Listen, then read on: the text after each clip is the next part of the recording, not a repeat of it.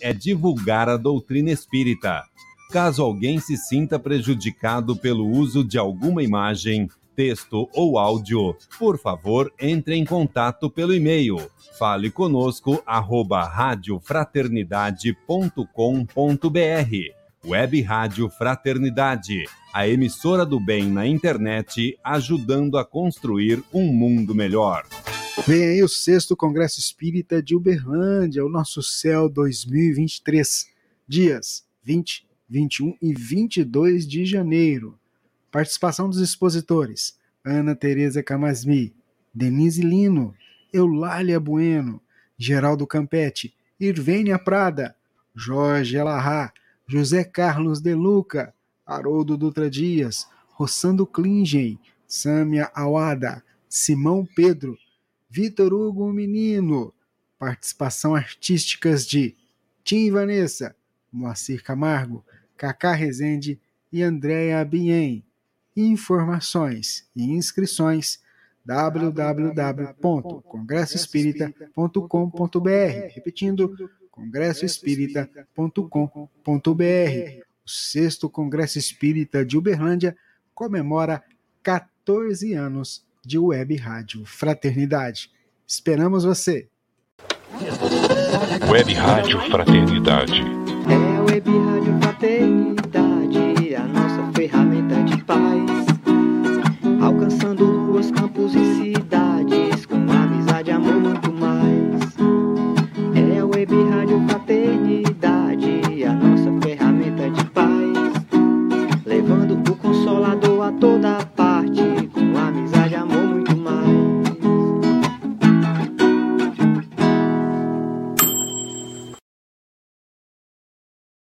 Esteja sempre em contato com o bem.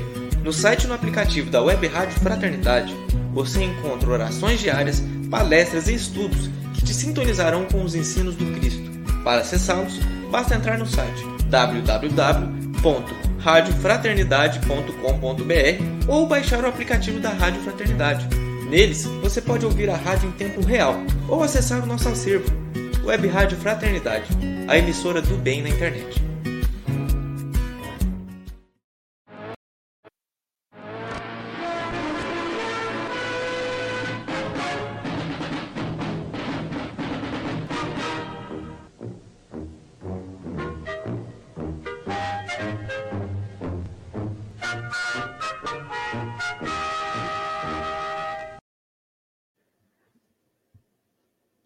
Olá, ouvintes, internautas sintonizados na nossa emissora do bem, a Web Rádio Fraternidade. A gente está começando nesta segunda-feira, dia 29 de agosto de 2022, mais uma edição do Pinga Fogo.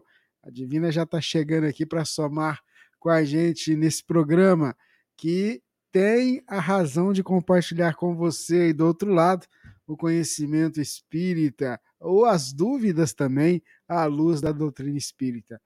Deixa eu chamar ele que já está ali, enquanto a Divina chega, para dar seu boa noite. Muito boa noite, Jorge Elahá. Tudo bem? Olá, Rubens. Feliz aniversário, doutor Bezerra de Menezes. Cavalcante. Hoje é aniversário dele. É. Hoje são 191 anos de nascimento dele. É verdade. Então, Doutor hoje, nós estamos em festa, poxa vida. É verdade, né? É verdade. Quando a gente vê a biografia desse médico dos pobres, né? A gente se comove muito, né?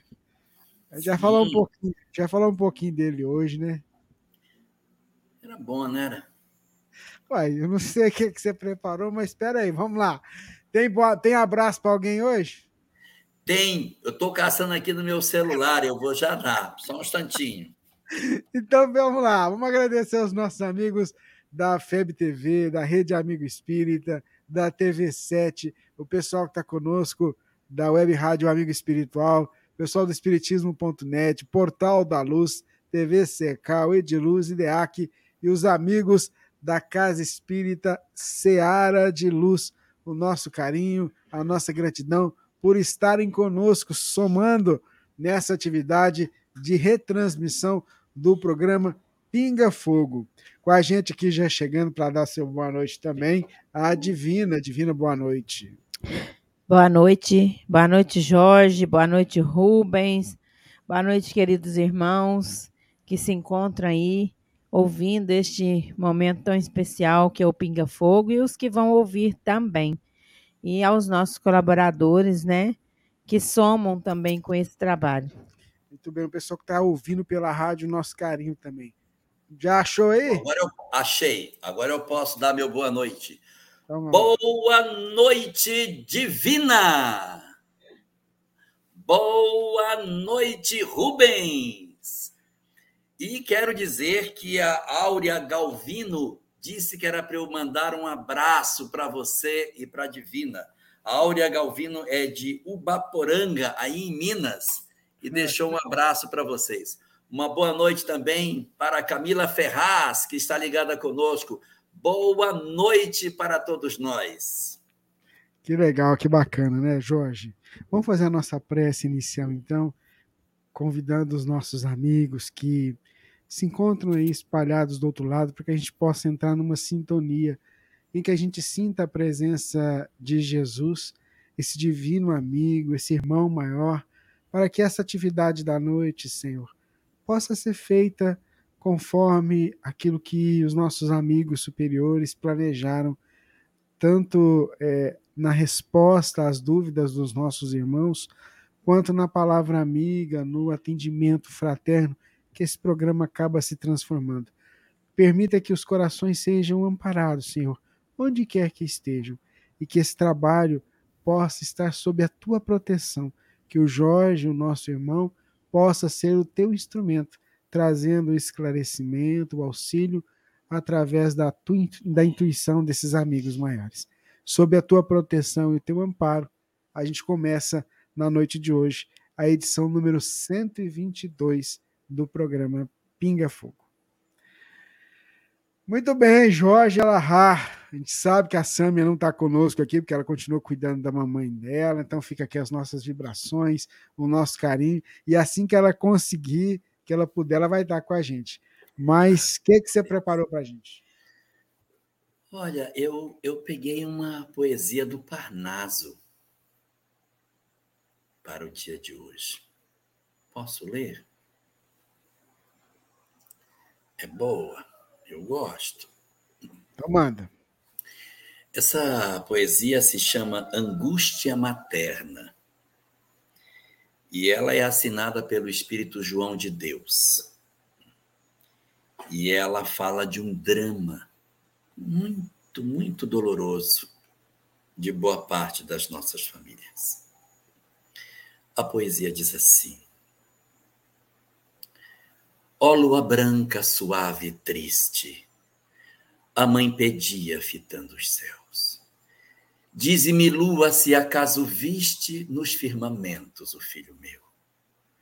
A morte, ingrata, fria e impiedosa, deixou vazio meu doce lar, deixou minha alma triste e chorosa, roubou-me os sonhos, deu-me o penar. Se tu soubesses, lua serena, como era Grácio, que encantador, meu anjo belo como Açucena, cheio de vida, cheio de amor. Disse-lhe a lua, eu sei do encanto de um filho amado que a gente tem, e das ausências conheço o pranto. Ah, se conheço, conheço-o bem. Então responde-me sem demora, continuava sempre a chorar. Em que estrela cheia de aurora foi o meu anjo se agasalhar? Mas não o avistas? Responde-lhe a estrela. Responde-lhe a lua. Naquela estrela que treme a luz, abre teus olhos. É bem aquela que anda cantando no céu de luz. E a mãe aflita, martirizada, fitou a estrela que lhe sorriu, sentiu-lhe os raios extasiada e os seus cantos feliz ouviu. Cantava a estrela. Ilha pacífica da esperança, sou eu no mar do éter infindo. Do sofrimento mato a lembrança e abro o futuro ditoso e lindo. Do Senhor tenho doce trabalho, missão que é toda só de alegrias. Flores reparto, cheias de orvalho, flores que afastam as agonias. Quase te odeio, ó luz de alvorada, ó linda estrela que adorna o céu, gritou a pobre desconsolada. Por que tu guardas o filho meu?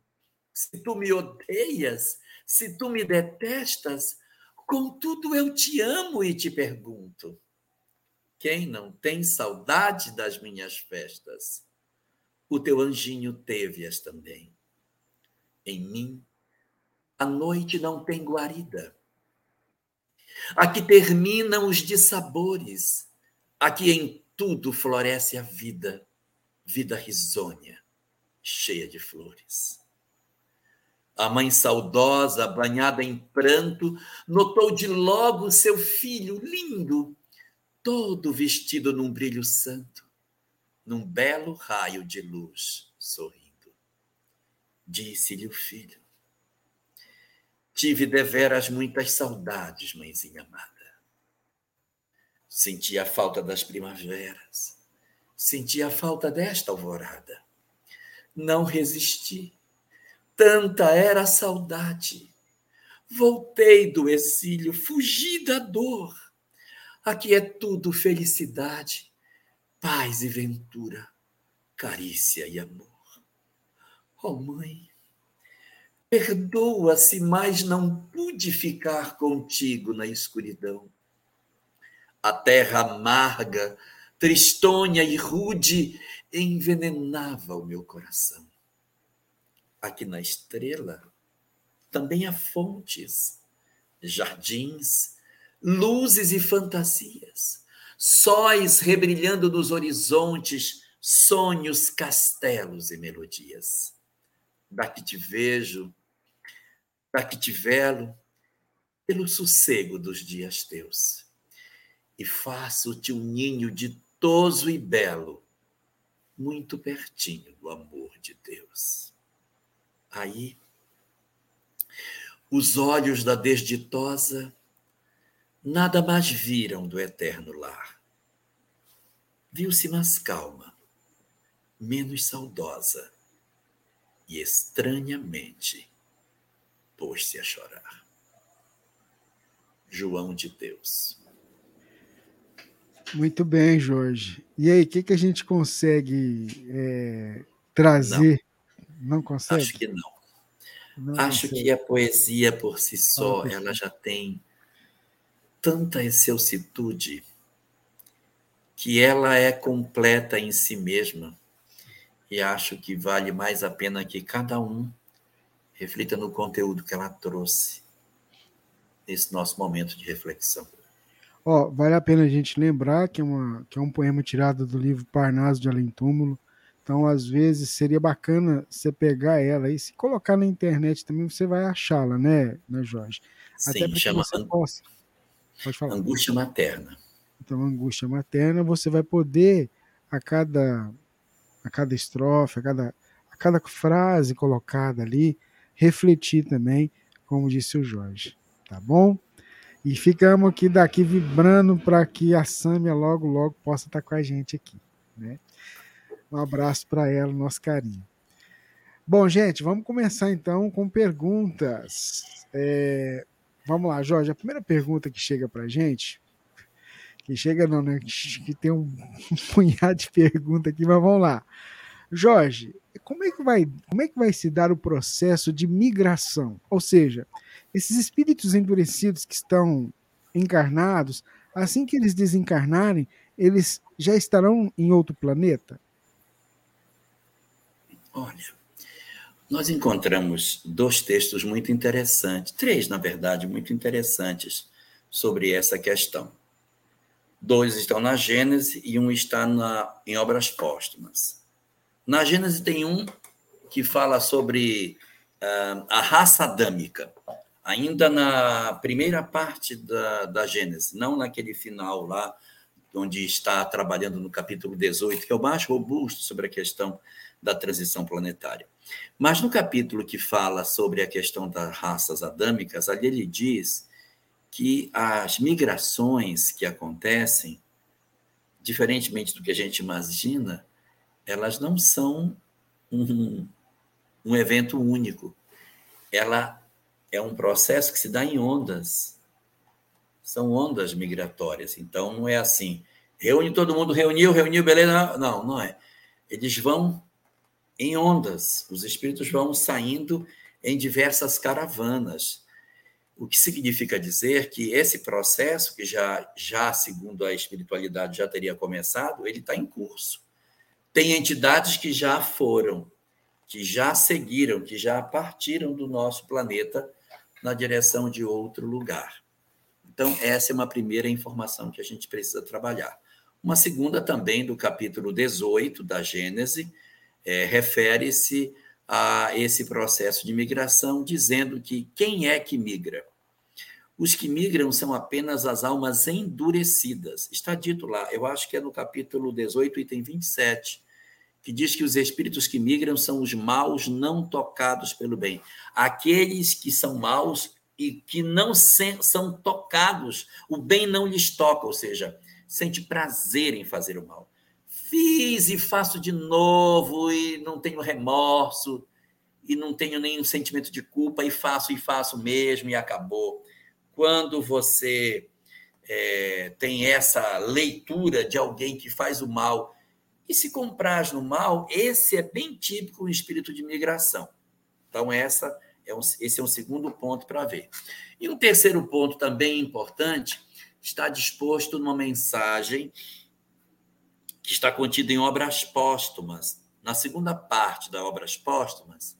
Obras Póstumas é um livro que tem um índice muito caótico, é, é, um índice muito assim estranho, porque não foi Kardec que edificou, então ela é toda esquisita. E você tem ali no, na Obras Póstumas, se eu fosse contar, seria como se fosse o capítulo 18 da segunda parte uma mensagem intitulada Regeneração da Humanidade. Essa mensagem, que ela foi recebida em abril de 1866, ela é fruto de são várias mensagens, Kardec reúne esses textos e dá um corpo de um texto único. Ali tem uma informação também preciosa, em que ele diz o seguinte: que existe fundamentalmente três tipos de espíritos ligados na questão da migração. Os que Três. Vou falar de quatro. Quatro tipos. Primeiro, os que estão na Terra e que se renovaram e que ficam no planeta. Dois, os endurecidos que não se conseguiram e que estão migrando. Isso já está acontecendo. Terceiro, os que ninguém sabe, porque eles não são suficientemente bons para ficar, nem são suficientemente maus para ir. Então, esses, esse terceiro grupo, ele fica numa condição que ele não migra, ele fica aguardando. Então, ele, ele sai da encarnação no, no orbe e fica sem encarnar. Primeiro grupo permanece encarnando. Esse já migrou. Esse está suspensa a encarnação dele. E aí tem um quarto grupo, é o grupo que se insere na Terra. São a chamada geração nova, espíritos que não eram do nosso ambiente planetário, mas que, em função da evolução, agora se juntam ao planeta. Então, são espíritos que já têm a propensão para o bem. Não são almas sublimadas, são espíritos que têm propensão para o bem. São espíritos que têm uma tendência a procurar o bem. São espíritos que estavam no mundo de regeneração e estão é, voltando a viver essa mesma experiência. Então, o que é que vai ficar na Terra? Vão ficar na Terra esses dois grupos. O que ficou e os que vieram de lá, esses dois grupos. Quando a nova sociedade se formar e aí melhorar as condições, aí aquele, aquele grupo, aquele terceiro que eu disse que ninguém sabia fazer com ele, eles voltam a encarnar para fazer a avaliação se eles se adaptam bem numa sociedade renovada ou não. Eles encarnam e aí vamos ver. Eles ficam numa espécie de repescagem.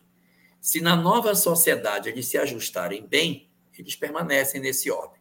Mas se mesmo depois dela renovada, eles inseridos nesse contexto, eles não se adaptam e têm interesses que são divergentes do interesse que a gente possui agora, aí eles migram. E o que define a permanência são três coisas: fé em Deus, busca de viver a sua lei e sua doutrina. Dois, querer construir uma sociedade equânime, sem tantas diferenças sociais. Terceiro, uma sociedade sem ódio, sem paixões, sem inveja e sem orgulho. Nesses períodos de transição planetária e de tanta polarização política, a fé parece estar mais de um lado, a busca da sociedade equânime está mais do outro. Mas não adianta que com duas chaves não abre a porta. Tem que ter a sociedade sem ódio para poder abrir a porta da regeneração. Muito bem, Jorge. A Divina traz a próxima pergunta. Divina. A próxima pergunta é da Hélia. Ela fala o seguinte: sou de Ribeirão Preto e gostaria de saber da doação de órgãos na visão espírita, porque quando morrer, quero doar todos os meus órgãos que estiverem saudáveis. É, uma referência boa para isso está no livro Dias Gloriosos de Joana de Ângeles. Ali ela aborda três situações diferentes. Eu dou, minha família dou, e eu não dou, nem a família dou, eu fui, eu fui roubado. Os órgãos foram roubados. Situação número um: eu quero doar meus órgãos. Eu quero doar. Se eu dou meus órgãos, ainda que eu não tivesse grandeza espiritual, os mentores cuidam para que você não sinta absolutamente nada, essa retirada seja feita de maneira tranquila, sem sofrimento, porque eu estou me predispondo a doar. Tem gente assim, ah, mas eu não vou doar meus olhos, porque essa pessoa, na hora lá, eu, eu não saio do corpo, estou preso e tal se houver uma doação em benefício do processo da doação, eles retiram o desencarnante do corpo para que ele nada sinta, e aí a retirada é feita sem trauma, até porque ele é o doador, é muito predisponente que isso aconteça. Situação número dois. Eu não doei, mas os meus parentes doaram. Nessa circunstância, é possível que o espírito, não, mas eu não tenho interesse. Mesmo nessas condições, os parentes doando facilita o processo de, de adaptação do, desse espírito ao mundo espiritual. Boa noite, Gigi, minha mais nova amiga de infância. Boa noite para você. Então, quando o espírito não doou, mas a família doou, ora, a minha família doou. Eu nem tinha tanta grandeza. Meu filho sofreu um acidente, está em morte cerebral, então doou os órgãos. Puxa, mas ele nem era uma entidade assim mais evoluída.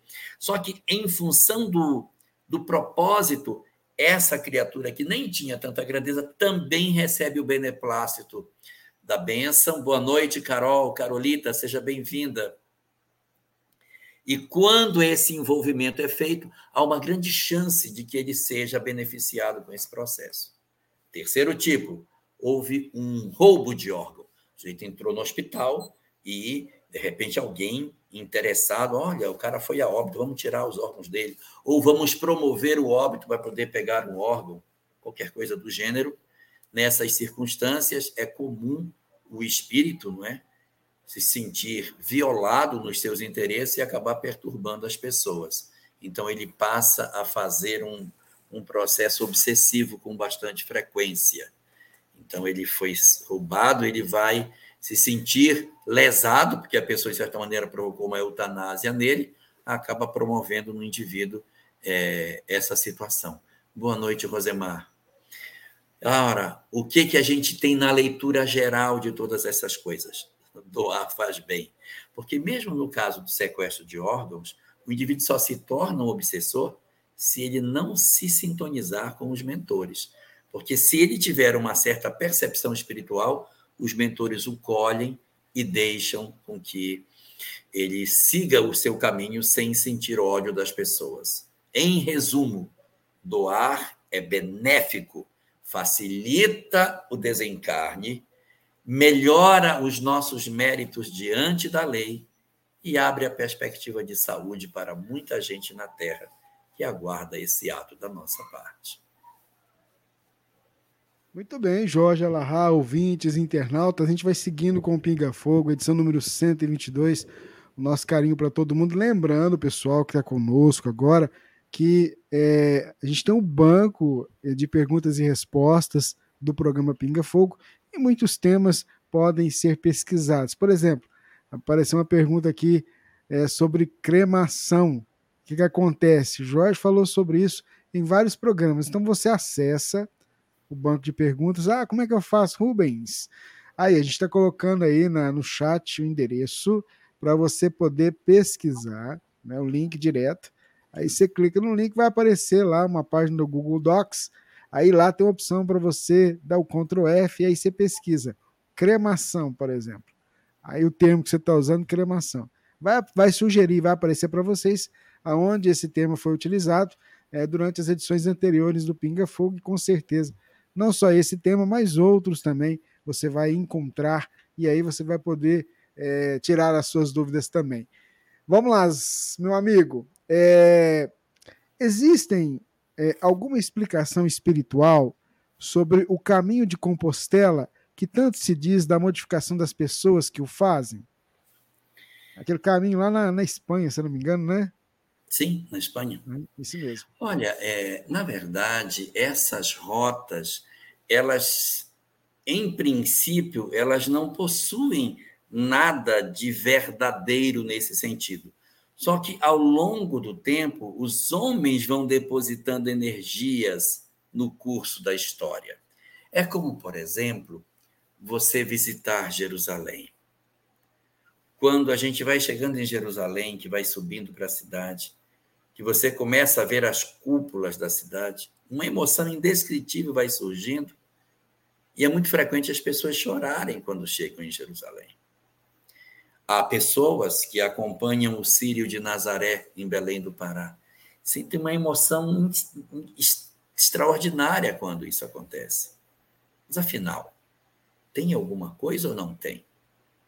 No livro Libertação, existe uma cena na qual Margarida, personagem central da obra, visita com seu marido uma igreja. Na verdade, o marido é que leva Margarida para assistir uma missa.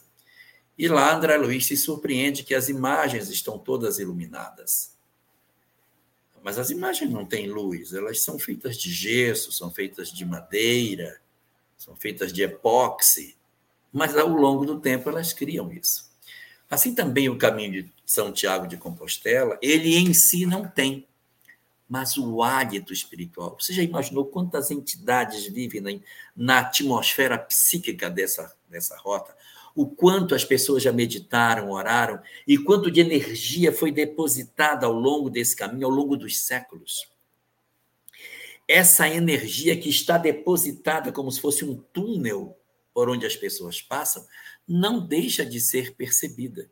Eu tenho alguns amigos que são médiums que quando eles visitam o interior de Minas, eles não conseguem ficar em determinadas cidades Cidades onde aconteceu escravidão, eles não conseguem ficar. Ué, mas a escravidão já acabou, sei lá quanto tempo. E eles continuam. É a energia que está lá. Não precisa nem dizer para eles se já teve escravidão. Chega na cidade e diz: nessa cidade eu não consigo ficar. A energia aqui é muito pesada para mim, não dou conta de ficar e vou embora. E eles saem e vão embora. Não conseguem ficar. Mas quem foi que determinou isso? A imantação que está impregnada no lugar caminho de São Tiago de Compostela, de igual forma, está cheio de energias que nós não vemos, mas somos capazes de sentir. Muito bem, Jorge, ouvintes, internautas, esse é o nosso Pinga Fogo, edição número 122. E a Divina traz para a gente a próxima pergunta. É de Salatier. Jorge, oh. você conhece? Sim. É, Jorge, no livro Roteiro, consta que há bilhões de inteligências subhumanas que são aproveitadas nos múltiplos serviços do progresso planetário. Fale a respeito, por favor. Ilha Solteira, São Paulo.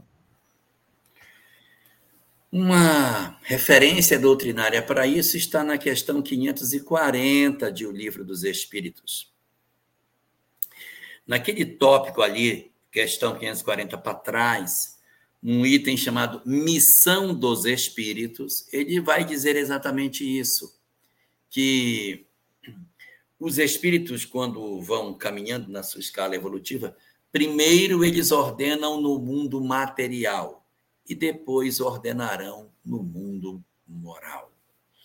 É possível, portanto, imaginar uma cadeia quase que infinita da evolução dos seres. E, evidentemente, nós vamos encontrar uh, determinados seres espirituais, eu não vou nem chamar de espíritos, porque estão na condição infra-humana, que exercem algumas funções nos reinos inferiores da natureza. Ainda não são obrigatoriamente é, um espírito em si, mas estão vinculados ao processo de desenvolvimento das nossas condições anímicas. No livro, no livro A Gênese, Kardec aborda um pouco sobre isso quando fala dos cardumes. E diz assim: existem determinados peixes que eles se movimentam no cardume fazendo um, um balé. Ele diz: cada peixe possui um princípio inteligente que está ligado a ele, cada peixe tem o seu, é um ser independente. Mas existe uma outra entidade que não está encarnada, ela não é encarnada, ela não, ela não habita um corpo físico, mas ela articula o sentido coletivo daqueles seres. E aí faz com que eles se movimentem dentro de uma certa condição. Comanda uma manada de gnus, articula os, os grandes bandos. Então, existem entidades que não estão necessariamente na condição hominal, mas que servem aos propósitos dos espíritos que atuam conscientemente. Então, há uma grande escala evolutiva aonde seres infra-animais estão colaborando nesse trabalho. Ah, nós temos, dentro da, das crenças da região da Inglaterra, uns conceitos de fada, gnomo, duendes, a gente não pode trazer esses conceitos que não são tipicamente conceitos espírito para dizer, ah, então esse é o gnomo, esse é o duende, e daqui a pouco a gente está imaginando com aquela chapeuzinho verde debaixo de um cogumelo ou uma fadinha voando. Não necessariamente isso, mas seres numa condição ainda que não alcançaram a hominalidade e que atuam nesse cenário. Pegue o capítulo 49 do livro Nosso Lar. André Luiz procura numa árvore, conversa com uma entidade está numa árvore, para pedir orientação de como levar remédio para o marido atual da ex-esposa dele, para que ele possa se recuperar. Toda essa, todas essas são referências, Salatier, de determinadas instâncias dentro da literatura espírita que falam a respeito desse assunto que você está querendo saber. Ô Jorge, manda é, esse oi aqui, ó, vou pôr na tela. Olha, meu Deus, Marília está fazendo 20 anos. Marília é de onde, meu Deus? Marília, parabéns pelos seus 20 anos. Que Deus abençoe você, que Deus ajude você a tomar decisões acertadas. Que você use de maneira bastante sábia seu livre-arbítrio. E que você construa uma história linda. Porque se você tem contato com a mensagem espírita e tem 20 anos, meu Deus, que história maravilhosa você pode construir. Ah, ela é do Ceará. Aí, tá vendo? o nosso carinho também, viu? Marília, olha, olha que pensam, ela nasceu no dia de Bezerra de Menezes, é brincadeira? É, brincadeira, não. É... Ô, Jorge, Oi. nós temos uma, uma ouvinte nossa que nos escreveu, a Madalena. E ela diz assim, ó, eu moro em Uberaba, aqui em Minas Gerais. Estou passando por um momento muito difícil, difícil demais. A falta do meu filho é muito dolorosa. Eu sou espírita, adoro ouvir as palestras do Jorge e de outros expositores, e é o que tem me aliviado os meus dias. Mas às vezes dói tanto. Faz sete anos que os assaltantes entraram em casa e mataram meu filho. Ele estava cuidando da festa de formatura. Estava tudo arrumado, convite tudo pronto eu quase enlouqueci. Virei, virei um bicho com Deus. Às vezes eu não consigo suportar a dor. Eu sei que é uma benção o espiritismo, mas a saudade não dá trégua. Eu faço tratamento psiquiátrico. Mas eu nem sei se essas palavras vão chegar até o meu amigo Jorge. Fala para ele me mandar uma palavra para mim. Vou mandar mais do que uma palavra para você. Depois a gente conversa, Rubens. Olha só. É muito amargo quando a gente tem a experiência de perceber que o nosso filho bom, aquele filho que a gente ama tanto, é vítima de uma injustiça. Quando nós vemos o nosso filho crescer, acompanhamos o seu desenvolvimento ao longo do tempo e de repente assistimos que, de maneira absolutamente impensada, ele é levado dos nossos braços. Exatamente para que a gente não enlouquecesse de dor. Determinadas lições chegam aos nossos corações antes que a dor nos alcance. E você teve a chance de ter duas informações extraordinárias. A primeira delas é a questão da imortalidade da alma. Meu Deus, como isso é extraordinário saber que a vida continua, que a morte não existe, que os nossos filhos vivem podermos nos emocionar com as nossas próprias histórias e podermos dizer a nós mesmos que sim, que o tempo vai se encarregar de me oferecer a oportunidade do reencontro com aquele que é o grande amor da minha vida. Isso por si só já seria um consolo extraordinário. Páginas mediúnicas escritas que nos confortam, saber da imortalidade, saber disso é maravilhoso. Mas são muitas as doutrinas que dizem a mesma coisa. Mas você foi acolhida exatamente dentro da doutrina espírita, que além de lhe dar todas essas informações, ainda lhe trouxe Jesus para perto de você porque a história de Jesus contém um personagem fundamental para essa nossa questão: Maria, sua mãe.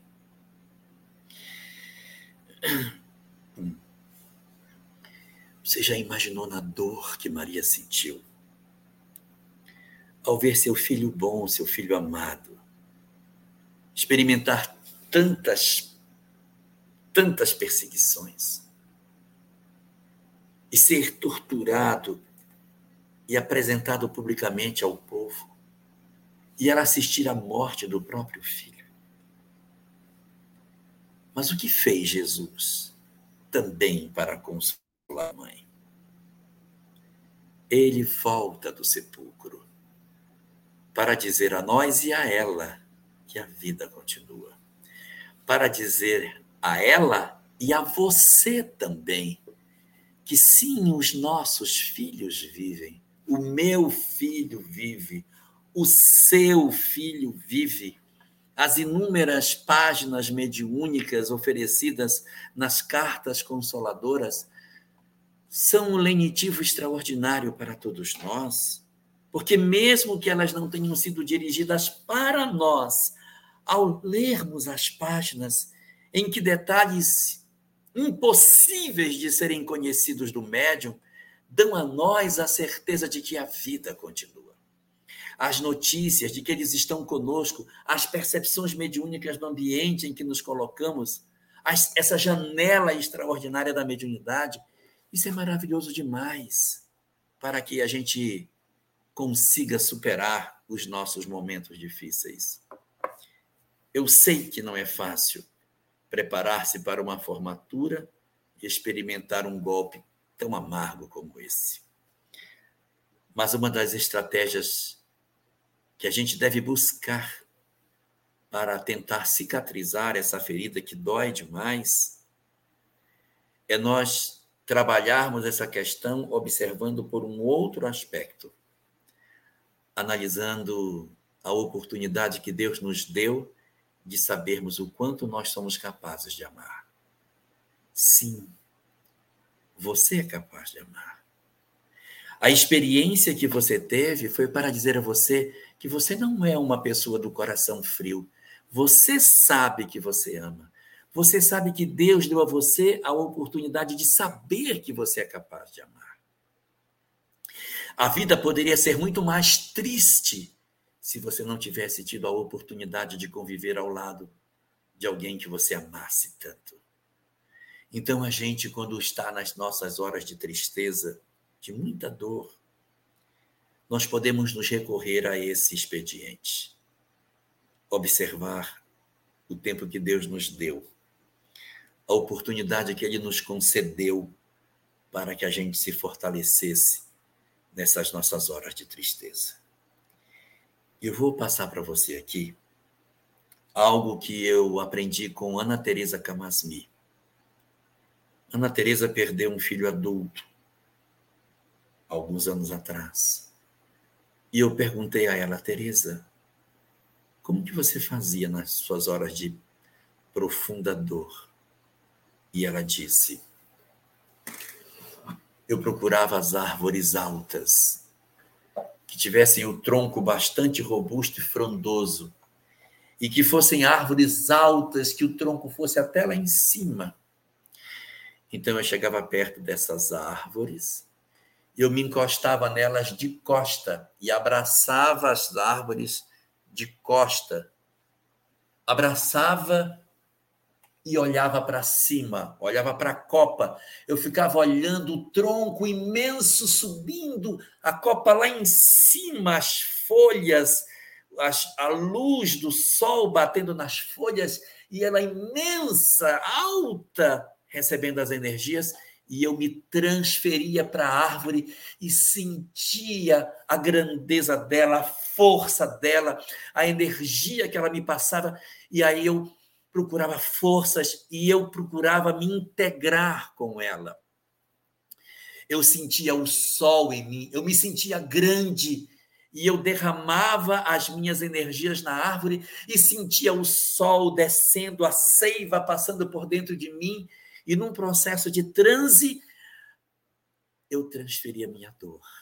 E quando aquilo acabava, ficava por ali alguns minutos, e aquilo funcionava como se fosse uma espécie de passe. E quando eu terminava, eu estava melhor e eu voltava para casa. Talvez você encontre outros instrumentos que não esse da Teresa, mas essa foi uma técnica que funcionou com ela talvez ajude você também. Nós temos muito que aprender com todas as lições que Deus nos oferece.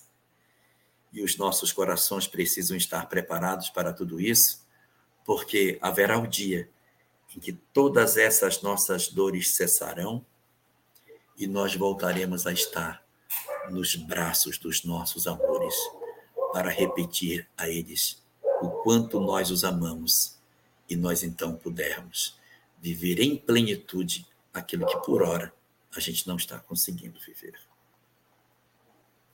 Muito obrigado, Jorge. O nosso carinho a essa irmã e a tantas outras que têm uma pergunta parecida com essa que, que a gente apresentou e que essas palavras do Jorge também possam consolar esses corações.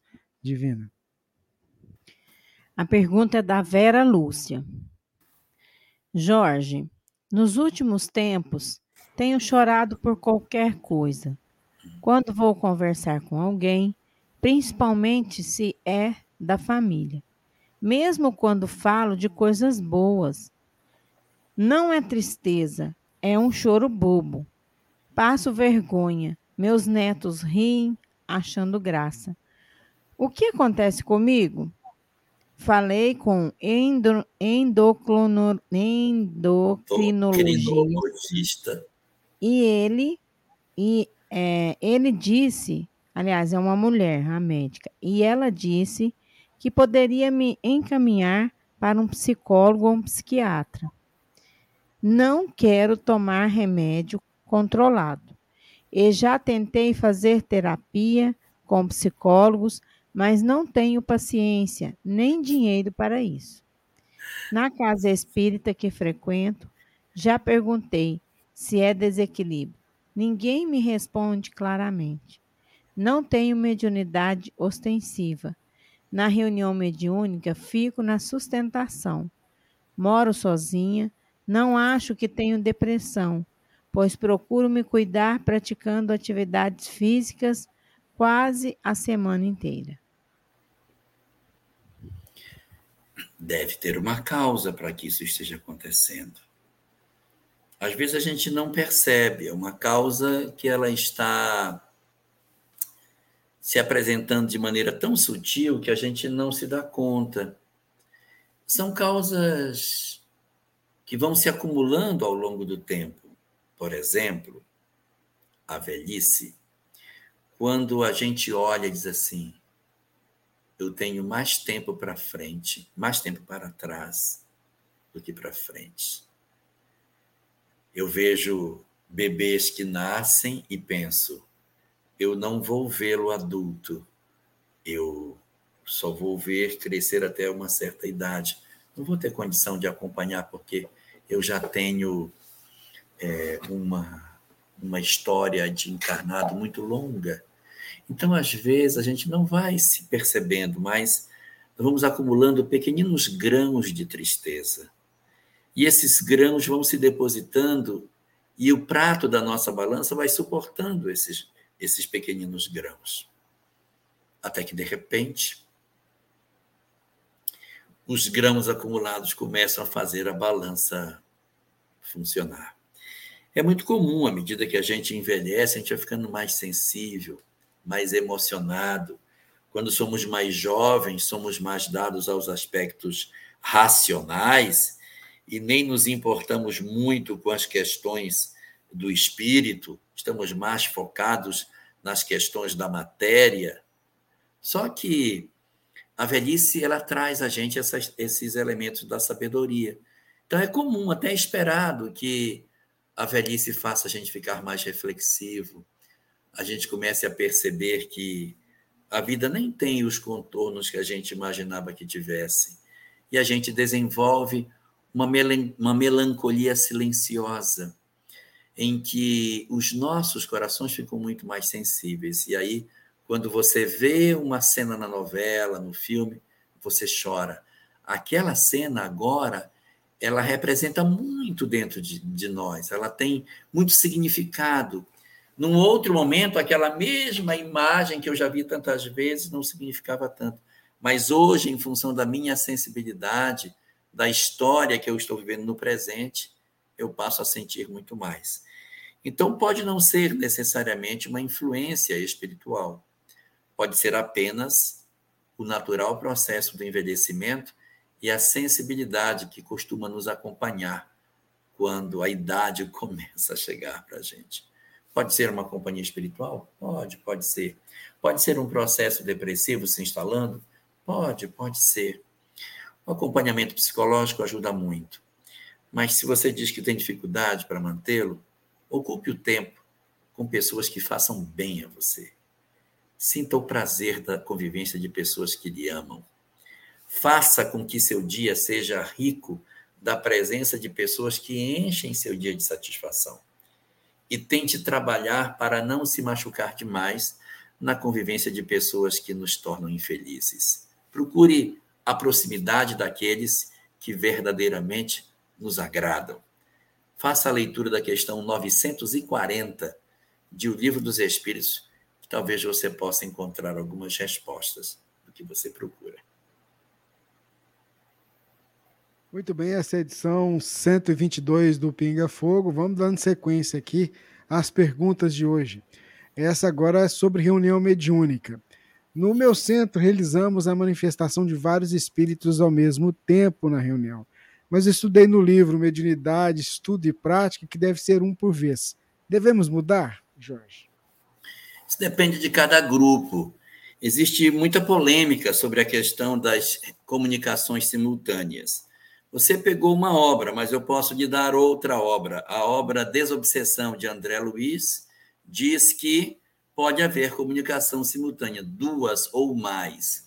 O que, que pode garantir a possibilidade de duas ou mais comunicações? Os que falam de uma comunicação só dizem assim, mas é uma comunicação para que todo mundo possa aproveitar a comunicação. Se tiver duas comunicações, como é que aquele pessoal de lá vai estar tá aproveitando a comunicação daqui? É, faz sentido, né? É verdade. Depende do tipo de reunião. Se eu estou trabalhando num grupo de educação da mediunidade, em que eu tenho grupos que geralmente são maiores, as comunicações elas têm mais objetivo da formação do médium. Então ali, se eu faço as comunicações múltiplas naquele ambiente, pode até trazer dificuldades, que o médium é indisciplinado, ele fala alto, ele se gesticula demais, e a gente não consegue fazer com que a reunião transcorra de maneira satisfatória. Mas se numa reunião de educação da mediunidade tiver duas comunicações, o que está acontecendo nesta comunicação não importa para essa. Porque quem está sendo trabalhado é o médium, não é o espírito. Então, duas comunicações tranquilas, num ambiente em que uma não perturbe a outra. Se perturba, ninguém consegue ouvir, o doutor tem que colar o ouvido para ouvir o que o médium está falando, é porque não dá certo, não cabe. Uma reunião que tem quatro médiums, todo mundo numa mesa pequena, não dá para ter duas. Porque não dá nem para ouvir o que o médium está falando. Se a mesa é mais comprida, tem um lá, outro aqui, fica mais fácil. Nos grupos de desobsessão, que costumam ser grupos menores, aonde você tem, na verdade, o interesse mais de atendimento à entidade e que o grupo precisa estar atento para aquela comunicação, pode justificar que a gente tenha comunicações únicas e não comunicações duplas ou até triplas. Triplas é mais difícil. As comunicações duplas mais fácil de conseguir. Só que tem vezes que mesmo nos grupos de desobsessão, os grupos tendo um, uma certa habilidade, é possível você ter duas comunicações simultâneas, atendendo duas entidades de casos distintos no mesmo ambiente, sem grandes prejuízos para o aprendizado do grupo. É tudo uma questão de bom senso. E é lógico que se o grupo é pequeno demais, o espaço não permite, dar duas comunicações sem que se consiga doutrinar e se concentrar no que está sendo dito, a gente não vai conseguir progresso nessa atividade. Então, nessa dinâmica, qual seria a questão mais adequada para este caso? Usar o bom senso. Se eu vejo que o grupo é pequenininho e que vai atrapalhar, a gente não faz. Se o grupo é maior, você experimentou e não houve prejuízo, tudo bem. Agora, em termos de literatura, dá para pegar o livro Desobsessão para ver uma nova leitura daquilo que o André Luiz coloca sobre o assunto. Muito bem, esse é o nosso Pinga Fogo, é edição número 122. A Divina traz para a gente a próxima pergunta. Divina. É, gostaria de fazer uma pergunta para o Jorge. Meu irmão, muito querido, minha paixão foi assassinado há três anos e meio. Estava em uma festa com amigos e deu carona para um rapaz que era amigo dele, mas nós não conhecíamos. E no destino final da festa, carona, os dois desceram do carro, que era do meu irmão. Mas o rapaz que estava dirigindo, não sabendo por que, desceram já brigando e nesta briga o rapaz bateu muito no meu irmão e meu irmão não era de brigar e nem sabia, até que ele caiu e não levantou mais. Chegando no hospital, já morto. O rapaz até hoje não foi preso, fugiu em flagrante. O processo está correndo até hoje e nada. Ele deixou dois filhos lindos, uma menina de sete e uma adolescente de 14. Sofremos demais até hoje. Depois disso, minha mãe ficou mal e, três meses depois, descobrimos que ela havia contraído um câncer no sistema linfático e faleceu oito meses depois do meu irmão. Sofro demais, Jorge.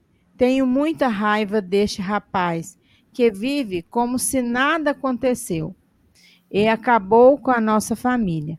Gostaria de saber: será que tinha que acontecer tudo isso? Será que isto estava na programação? E o mentor dele, por que deixou isso acontecer?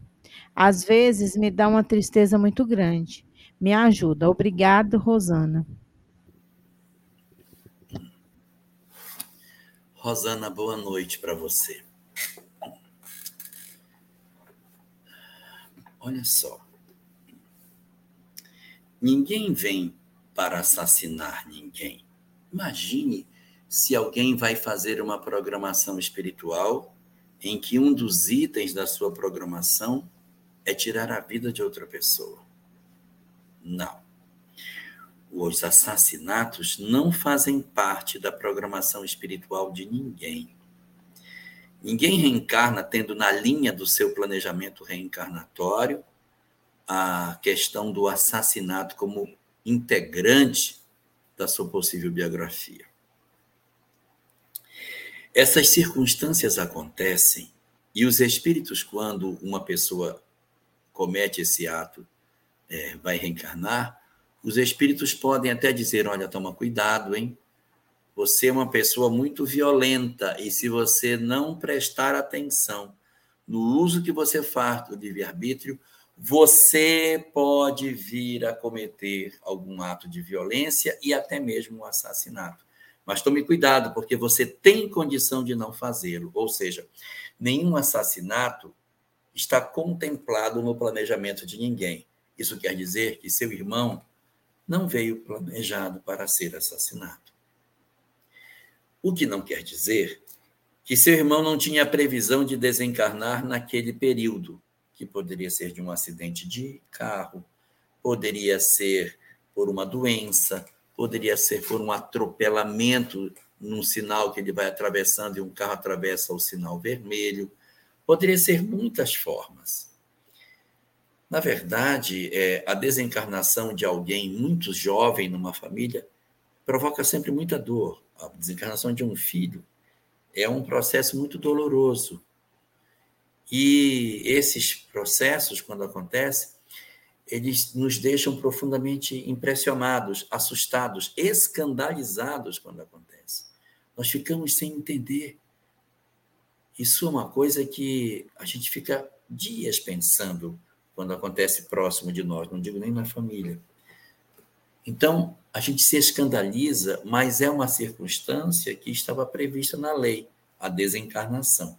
Ou seja, é necessário que o escândalo venha mas não é preciso que o escândalo venha pela mão de ninguém. O problema acontece é quando alguém se insere na lei para tentar ser o artífice da lei. Quando alguém se insere para tentar ser o braço da lei, ai daquele por quem o escândalo vier. Não era necessário que esse rapaz se inserisse. Se seu irmão tivesse que desencarnar, que fosse pelas vias naturais mas ele, pela violência, pela imprudência, pela agressividade, pela impulsividade, pela incúria, acabou se envolvendo nesse processo. Não pense que ele está impune. Não pense. A lei de Deus não esquece daquilo que fazemos. Nossas vidas possuem histórias muito profundas, com raízes muito profundas no nosso passado. E muitas das coisas que nós vivemos hoje, que dizemos, mas meu Deus, por que, que isso acontece comigo? Tem raízes no ontem. Assim como também, se nós estamos colhendo o que plantamos no ontem, nós também estamos semeando hoje o que iremos colher amanhã. O rapaz que faz o que fez, colhe hoje e colherá amanhã as consequências do que faz. Hoje ele já vive em processo de perturbação. Hoje ele não tem a paz que você pensa que ele tem. Sua consciência sabe as responsabilidades que ele traz. Ele tem tranquilidade do sono, ele não consegue ficar em lugares públicos sem a sensação de que a qualquer momento alguém vai aparecer para prendê-lo. Ele teme a chegada de alguma carta do cartório chamando para que ele vá depor, do delegado, da polícia, do Ministério Público, do próprio tribunal. O processo corre e rouba de quem tem dívidas com a lei a tranquilidade que ele deveria ter. E mesmo que de repente nada aconteça nesta existência, a outra se encarregará de trabalhar a história dele. Uma boa referência doutrinária disso que estamos falando aparece na obra Amor e Ódio de Ivone Pereira, cujo autor espiritual é Charles.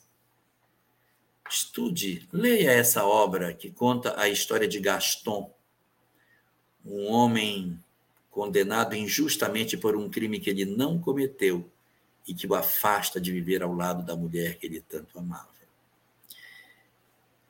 Procure, você encontra com facilidade essa obra e tente lê-la e tentar, através dela, encontrar conforto para você.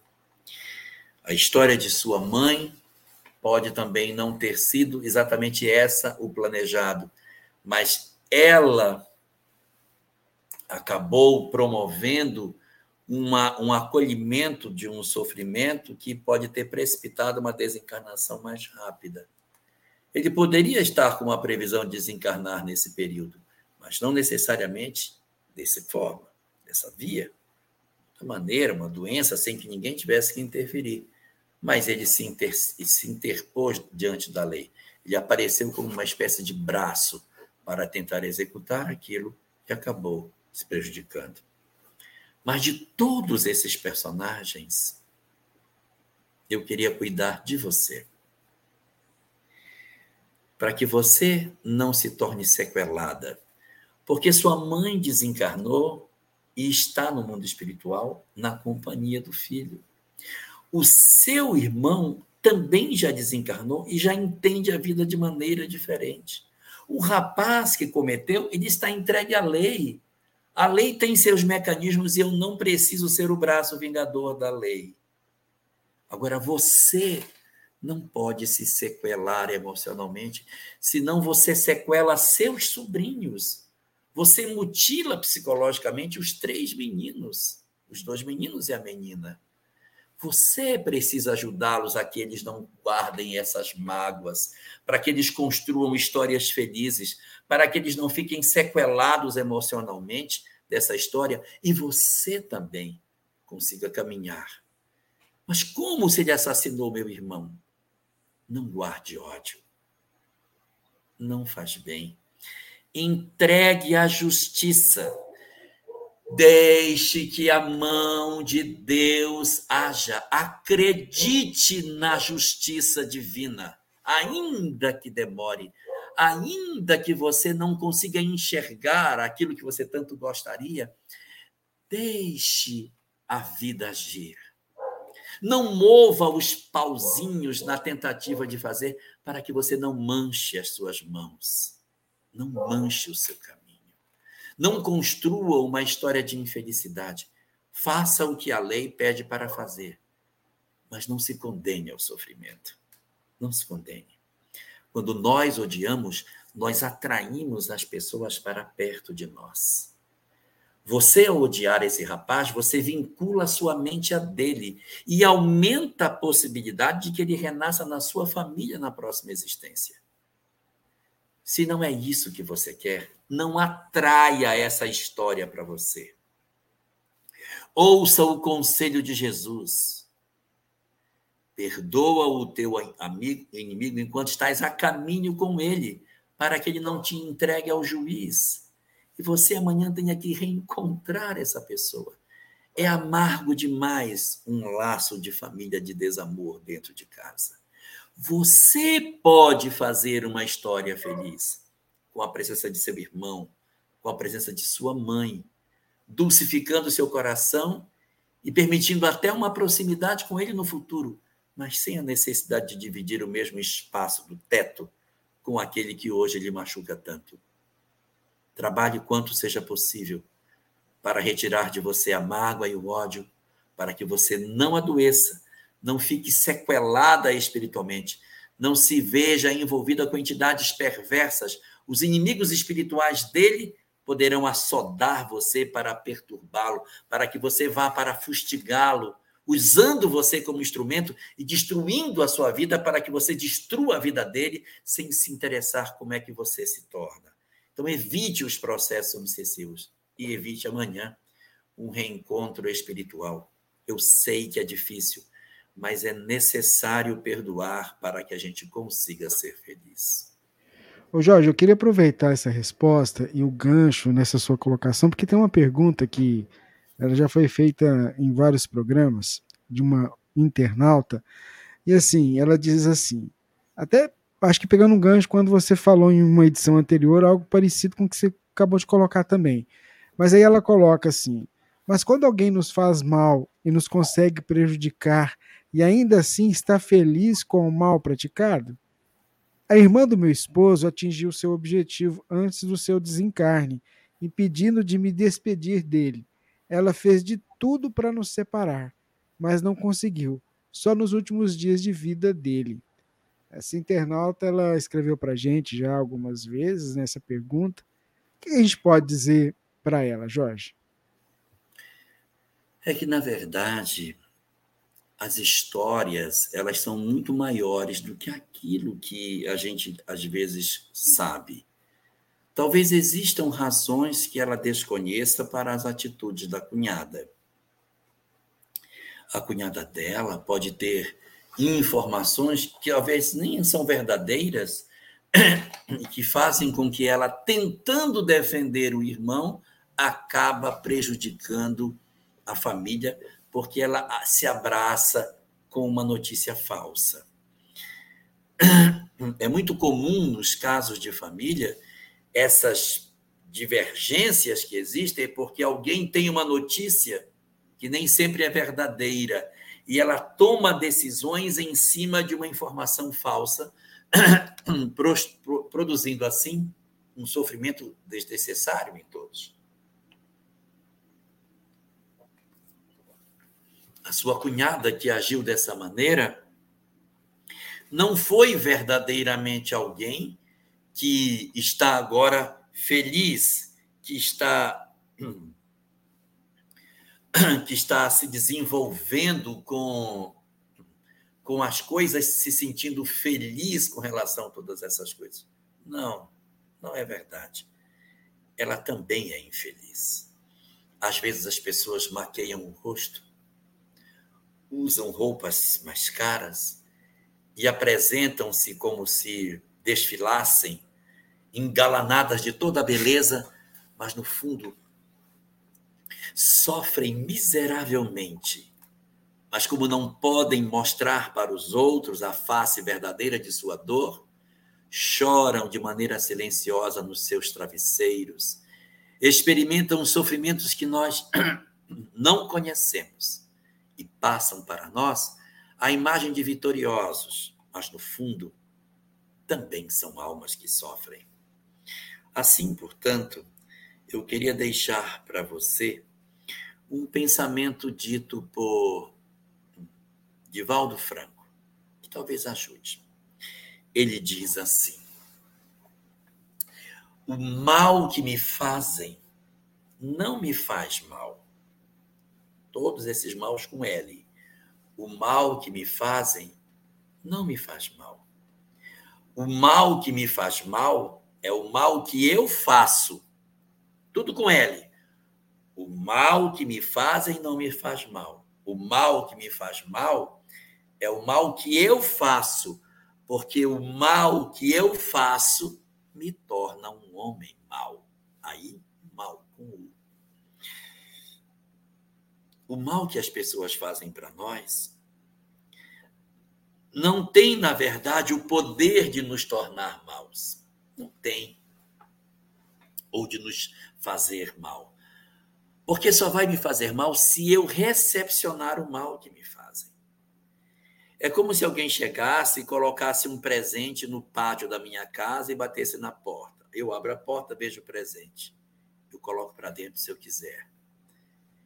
Então, se alguém me feriu, me machucou, e eu me senti ofendido, agredido, humilhado com tudo isso, eu diria que, ah, agora sim eu me sinto uma pessoa que eu preciso me vingar. Aí eu me tornei mal. Porque o mal que me fazem não me faz mal. O que me faz mal é o mal que eu faço. Então, não faça nada contra a sua cunhada. Não se vingue. Não vale a pena. Porque a nossa dificuldade de conviver com as pessoas, ela em si já é complicada. E se a gente partir para agressão, para desforra, para vingança, nós tornaremos as nossas vidas familiares um inferno. E não, nós não estamos aqui para isso. Ainda que as pessoas nos firam, nós temos um compromisso com a felicidade, um compromisso com o bem. E para alcançarmos essa felicidade, existe uma chave só, que se chama o amor. Não deixe que as pessoas destruam isso. Siga sua vida, porque ela em si já é infeliz sozinha na história que ela construiu para ela própria. Muito bem, Jorge, ouvintes, internautas, vamos seguindo aqui com o programa. A Divina já separou mais uma pergunta ali. Vamos lá, Divina. Meu irmão faleceu vítima de Covid e ele era do tipo superprotetor. Oh. Tenho dois sobrinhos, filhos dele. Um não quer trabalhar e fica tentando receber benefícios do INSS. O outro estava no crime e foi preso. Ao invés de se, se redimir, fica comprando testemunhas para se safar da prisão. Eu falo, explico sobre a lei de causa e efeito, ou ação e reação, lei do retorno, mas não me ouvem. Poderia me ajudar, me orientar. Tem hora que tenho vontade de abandonar tudo. Eu entrego para Deus e largo. Por favor, me oriente. Eu fico num conflito de não saber qual a melhor decisão a tomar. Esclareça-me através da doutrina espírita. Existe um conto narrado por Irmão X, numa obra, eu acho que é Reportagens de Além Túmulo, isso não tenho certeza. Mas conta a história de um homem que era casado com uma mulher que gastava o dinheiro dele de maneira totalmente irresponsável e dois filhos que não queriam trabalhar. E esse rapaz tentava que a mulher aprendesse a economizar e que os filhos se tornassem capazes de serem úteis trabalhadores. E ele orava: Senhor, me ajuda, me ajuda para que eu consiga despertar meus filhos, me ajuda, desperta meus meninos, me ajuda. Até que um dia o espírito benfeitor apareceu e disse para ele: As suas preces foram ouvidas e nós vamos iniciar um programa de reeducação de todos educação de sua esposa e dos seus meninos. Nossa, ele ficou muito feliz. Naquela noite, orou mais intensamente, agradecendo a oportunidade que ele teve de, de repente, é, podermos, poder é, ter a chance de resgatar a família, de ajudar a todos eles. E aí, quando foi na manhã seguinte, que a esposa foi acordá-lo para que ele fosse trabalhar, qual não foi a surpresa? Ela chamou, chamou, chamou, ele havia desencarnado. Ele desencarnou, e aí então, o que, que aconteceu? O mentor disse para ele: Seja bem-vindo. Eu desencarnei por quê? Porque você pediu. Você não queria que educasse seus filhos e sua esposa? Agora você vai ver o grande programa educacional que vai acontecer. Não, mas eu preciso voltar. Não, agora vai iniciar o programa educativo. Você vem conosco para que você possa se adaptar, porque o que você podia fazer, você já fez. Ele vai para o mundo espiritual e tempos depois ele volta. Aí encontra a esposa muito ciosa, cuidando do dinheiro, e os dois filhos empregados. E o mentor vira para ele: está vendo? A nossa ideia deu certo, eles se arrumaram, só que o outro desencarnou. Então, às vezes, as estratégias que a espiritualidade utiliza, elas nem sempre são parecidas com aquelas que a gente imaginava que pudesse ter. Eles têm formas de enxergar a vida muito distintas da nossa. Então, o que, que eles fazem? De repente, a desencarnação do seu irmão pode, pode, pode ter sido a estratégia da espiritualidade para garantir uma serenidade maior e um aprendizado mais efetivo dos seus sobrinhos nesse particular. Só que parece que não está dando muito certo. Os rapazes não estão aprendendo. E aí você pergunta o que fazer? Ah, o que fazer? Exercer o papel de tia. Qual é o papel de tia? A tia não é mãe. Você não é mãe, você é tia. Porque se a gente fosse para ser seus filhos, eles tinham nascido seus filhos, são seus sobrinhos. Então, são seus sobrinhos, não são filhos. São maiores, têm responsabilidades diretas, respondem criminalmente pelo que fazem. Mas se você é tia, você também não é uma estranha. Então o que faz? A gente mantém a proximidade sem excesso de proteção. Porque se a gente fizer assim, a gente vai assumir o papel daquilo que o pai fazia. Fazemos o quê? Nós mantemos uma relação de meia distância, aconselhamos e nos preparamos para as dores naturais que são consequentes dessas oportunidades.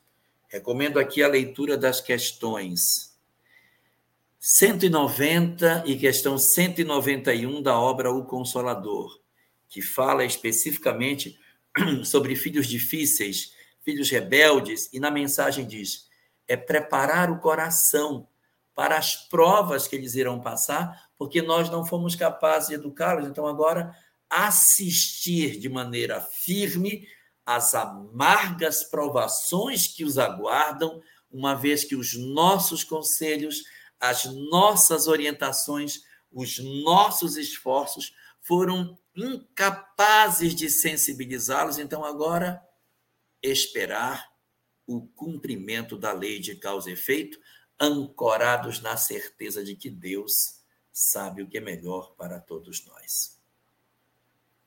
Muito bem, Jorge. Vamos seguindo aqui. Tem uma pergunta de, um, de uma irmã. Ana Tereza Camasmi está aqui? Não, eu não vi ela, não vi não, mas ela vai estar em breve. Eu. Não, ela está aqui. Tá. Eu não, não ah, tá aqui. Oi, Ana. Tá aqui mesmo. Eu vi, acabei de ver aqui. Estou vendo o pessoal Bom, comentar. É, minha irmã querida, carne da minha carne, sangue do meu sangue, alma da minha alma, seja muito bem-vinda. Ah, oh, meu Deus.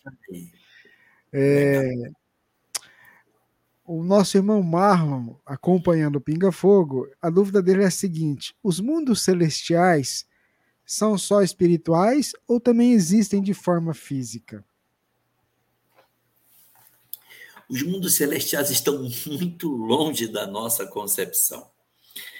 Kardec, quando define essa questão dos mundos, da hierarquia dos mundos no Evangelho segundo o Espiritismo, ele já coloca logo no começo que essa é uma divisão didática. E se você perceber, essa, essa divisão realmente ela obedece o critério de Likert. Quem trabalha com metodologia científica sabe. Então, você tem cinco graus. Você tem um no meio que atende o padrão, um abaixo que não atende o padrão e o outro não atende o padrão em alto grau. E para cima atende o padrão em alto, atende o supera o padrão e supera o padrão em alto grau. Então são cinco níveis: primitivo, provas, regeneração, mundos ditosos e mundos celestes. Essa divisão é uma divisão didática, aonde ele tenta colocar o quê? No mundo primitivo ainda se ensaia a razão, no mundo de provas e expiações as emoções, no mundo de regeneração inicia, inicia o desenvolvimento moral do homem de maneira mais efetiva. No mundo de regeneração, no mundo ditosos, faz o contraponto com provas e expiações, porque num predomina o mal, no outro predomina o bem. Se predomina porque ainda tem um pouquinho de mal. Aí, didaticamente, o mundo celeste não teria as características do mal, como a gente poderia imaginar. Mas isso não dá para a gente dizer que obrigatoriamente os mundos têm uma tabuleta pregada nele, esse aqui é o mundo celeste, esse aqui é o mundo. Eles têm características que se aproximam. A Terra tem características muito típicas de um mundo de provas e expiações se ensaiando para a regeneração. Já temos uma, um lusco-fusco dessa mudança. Mas os mundos celestiais, eles estão bem distante das nossas condições. Nós estamos. É, ela está está bem distante das nossas circunstâncias espirituais, e lá é dito que as entidades que estão ali são entidades de uma elevadíssima condição espiritual. Assim sendo, as encarnações de entidades muito elevadas, elas acabam exercendo um papel muito mais de que eles estejam ali para um exercício da sua experiência coletiva, porque as suas lembranças do passado, elas são muito nítidas. O corpo denso que a gente habita é que abarca o nosso passado. Se o corpo for mais sutil, as lembranças são muito mais nítidas. Então, nos mundos celestiais, a, as entidades elas têm uma percepção como se elas estivessem como que desencarnadas. E qual é o propósito deles? Oferecer a possibilidade da construção de uma ideia coletiva de sociedade, onde se exercita isso dentro de uma condição que você exerce um papel por um tempo, desencarna, né? porque nesses mundos é, a desencarnação ainda existe, e não a condição no mundo espiritual, ou seja, você modela uma sociedade, modela um estilo de vida formado por espíritos altamente evoluídos, mas esses mundos eles não precisam ter uma relação estreita, estreita com a densidade dos orbes. O fato de eu ter uma coletividade extremamente evoluída não exige que o mundo seja gasoso. Eu posso ter um mundo rochoso com uma sociedade mais evoluída. O que eu não posso é ter um mundo gasoso com uma sociedade densa, que eles não vão conseguir pisar, que vai invadir. Mas é, mundos rochosos podem servir para mundos celestiais, sem dificuldade nenhuma. O contrário é que não dá pela densidade dos corpos e a baixa densidade. Júpiter, que é um planeta que não é rochoso, não pode conceber uma sociedade é, muito densa, porque as pessoas não conseguem pisar na atmosfera, na superfície do planeta. Muito bem, Jorge, ouvintes, internautas. Tem uma, uma pergunta que chegou aqui para a gente sobre casa espírita na Espanha. Entre em contato com a gente, manda uma mensagem no WhatsApp da rádio que a gente vai depois encaminhar para você contatos de casas espíritas lá na Espanha. A, a Cel. Barros está na a Cel Barros está na live e a Cel Barros é de Madrid. Ah, então, Cel, então coloca no chat aí, então, é, ou então manda para a gente aqui para a gente. Eu não vi de onde que veio essa pergunta, de qual transmissão, mas de qualquer forma, a, a gente repassa, entra em contato com a rádio ou com algum canal parceiro, o pessoal passa para a gente também.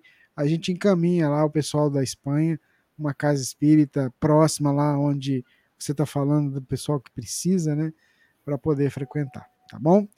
Divina, próxima pergunta. A próxima pergunta é de Maria das Graças. Qual a melhor cor que devemos usar na iluminação da sala de reuniões mediúnicas e de passes? Num dos livros de André Luiz, ele diz que é vermelho, é a melhor cor. E ainda, é, falando dessa pergunta, tem uma, uma irmã também que fala que qual é a melhor cor para se usar de roupas durante a reunião mediúnica. Nós temos no livro dos médiuns, no capítulo 25, que trata sobre as evocações dos espíritos, uma sequência no final do capítulo de várias perguntas que, os, que são feitas aos espíritos, aquilo que facilita a comunicação e que dificulta. Aí vem várias perguntas. Fazer uma, uma corrente com as mãos facilita ou não? Não.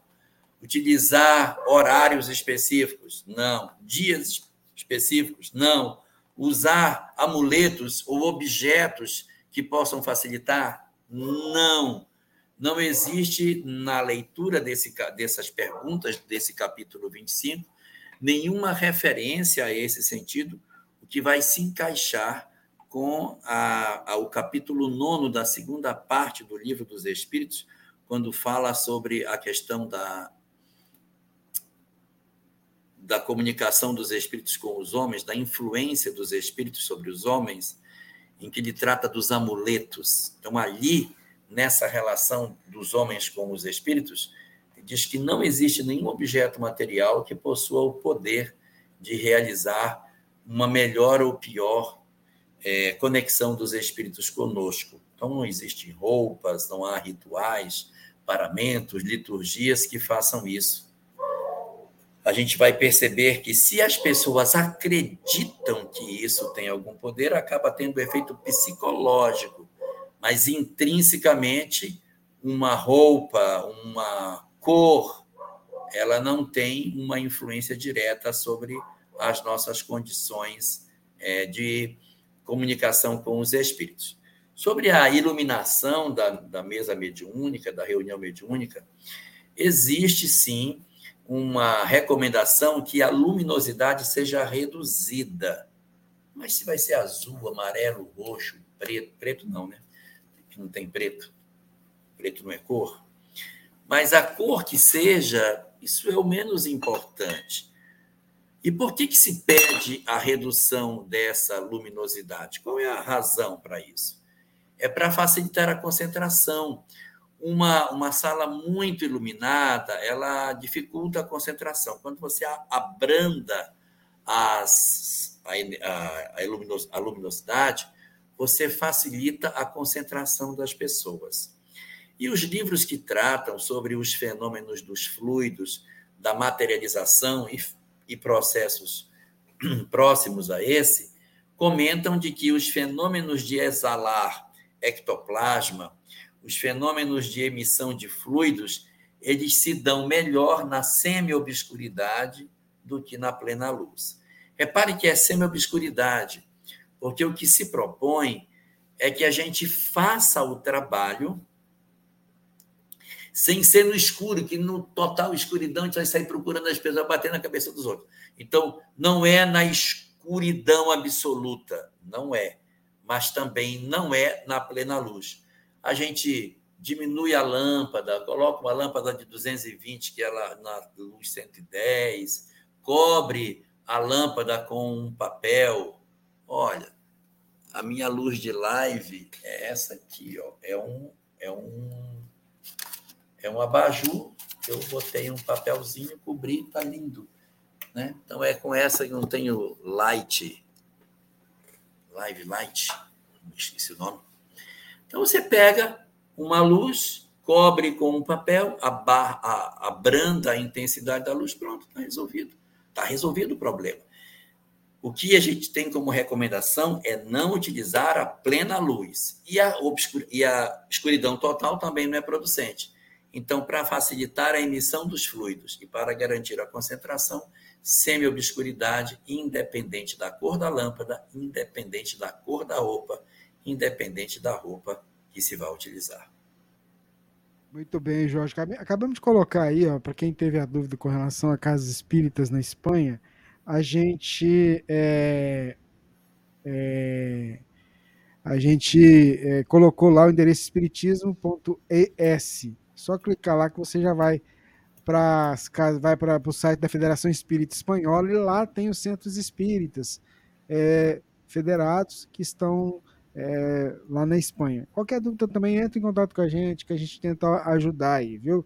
A gente tem muitos contatos, tanto eu quanto o, a gente aqui da rádio, o Jorge também, a gente para poder ajudar você que está com dúvida e precisando, sabendo de alguém que precisa de ajuda lá na Espanha. É, a Sandra escreveu para a gente, Jorge, que é, que é, o seguinte, olha. É, como que eu faço para que meu neto participe do evangelho no lar? Ele tem seis anos. Os pais não têm religião e acham que não deve levar ele para nenhuma. Na hora do evangelho ele quer ir embora, quando eles vão fazer o evangelho no lar. É dificilmente se ele tem seis anos ele vai querer discutir as mensagens filosóficas do Evangelho segundo o Espiritismo. A minha sugestão é, se você tem interesse que ele participe, crie um outro momento para ele, na realidade dele. Utilize a obra Pai Nosso, de Meimei, através de Francisco Cândido Xavier, e cada semana você lê uma historinha. São historinhas que vão pegando as frases do Pai Nosso. Ele tem seis anos de idade. Não vai conseguir discutir a mensagem, o dever. O dever é o último laurel da razão. Não vai entender nenhuma palavra dessa. Então, é, não adianta você querer despertar a espiritualidade de alguém por essa via. O que, que se faz? Aproxima-se por um processo verdadeiramente pedagógico o conteúdo da realidade dele. Utilizar material de evangelização infantil, historinhas. Senta com ele se olha, hoje a gente vai ler isso aqui. Aí lê uma história e comenta a história com ele. Sem precisar ter tanta preocupação em falar de reencarnação, de tantas coisas. Então, você tem alguma, algum material que é muito bom. Tem muitos livros de, de infantis que, que são ótimos. Para a juventude, para a pré-juventude, aí você tem uma literatura mais interessante. Você tem Alvorada Cristã, você tem Jesus no Lar, você tem E para o Resto da Vida, tem. É, essas obras ajudam muito para fazer evangelho no lar com aqueles que são adolescentes. É um bom instrumento para ajudá-los, né? Mas para a criança tem que ser uma literatura infantil mesmo, com ilustração, pouco texto, e aí você vai aproveitando com ele e ele vai se fixando na historinha. Mas querer botá-lo para assistir o Evangelho segundo o Espiritismo, ele de repente não vai se sentir interessado por essa leitura. Muito bem, Jorge, ouvintes, internautas. A gente vai chegando ao final do programa, porque tem uma hora e meia de live e para que o servidor não corte a transmissão, a gente vai pedir para o Jorge fazer a prece para nós hoje. Tem muitas perguntas, Jorge, que foram também que a gente acabou não trazendo, que tocam fundo em problemas como aqueles que a gente conversou hoje, a perda de um ente querido, uma situação complicada, a questão do perdão. Então, eu queria que nesse momento que a gente for fazer a prece, evocando o aniversariante do dia, né, que ele possa, através dos seus é, tarefeiros também, ir ao encontro de cada coração que está acompanhando a gente agora, ou vai acompanhar depois, levando um pouco de paz, energia, para que cada um, com o fardo que tem nos ombros, possa continuar a sua caminhada às vezes a gente acha que o nosso fardo é muito grande. Eu falo muito para mim mesmo, porque eu lembro lá no Evangelho que o fardo é proporcional às nossas forças. Então, quando o negócio está muito apertado, aí que eu começo a querer reclamar, e eu lembro dessa passagem do Evangelho. Eu sei que é muito difícil, mas a gente está aqui para. Eu não canso de dizer isso aqui para você que está conosco. A Divina está aqui com a gente também que a gente, é, o nosso papel aqui é estar tá juntinho de você que está do lado daí, para te dar força, para te dar esperança. Você vê a animação que o Jorge chega aqui para fazer o programa. Boa noite! É para te falar assim: olha, eu tenho a dor, a Divina tem a dela, o Jorge tem a dele, mas a gente está aqui. As, né? Então, é, é, se a gente der as mãos, a gente vai chegar lá na frente. A gente vai cumprir a nossa tarefa. Então confie em Jesus nesse momento que o Elahá vai fazer a prece para a gente. Tenha certeza de que você que está aí do outro lado vai receber as forças necessárias para continuar a caminhada. Jorge.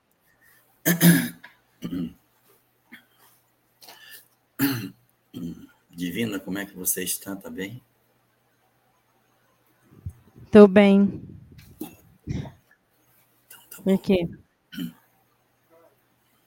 Achei você caladinho. É porque ela acordou às quatro e meia da manhã, tá? É, eu, eu, eu trabalhei no sábado e assim, não descansei um pouquinho, mas tá, tá ótimo. Graças a Deus, tá tudo bem. Então tá bom.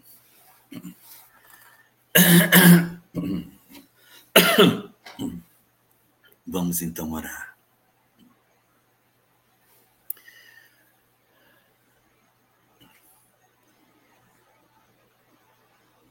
Querido amigo, doutor Bezerra de Menezes.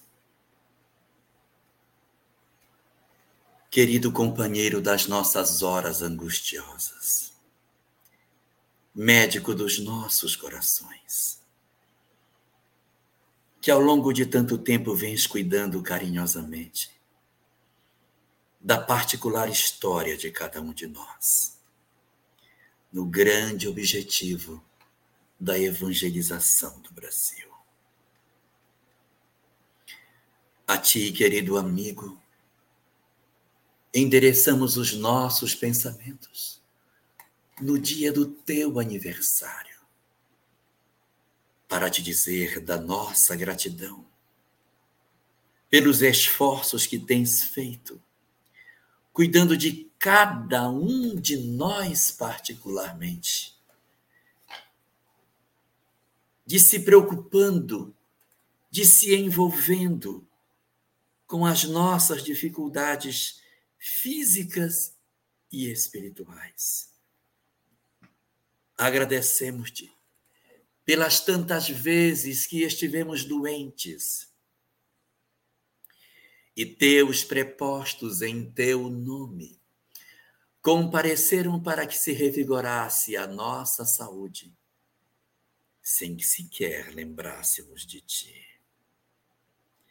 Estamos aqui para te agradecer pelas oportunidades que tu nos concedeste de realizar a asepsia das nossas residências, promovendo a limpeza espiritual que precisávamos, recolhendo os companheiros menos felizes que se ligaram a nós pela nossa invigilância. E tu, querido amigo, te fizeste presente através da tua equipe de mensageiros, promovendo o reequilíbrio dos nossos lares, sem que nós lembrássemos de ti.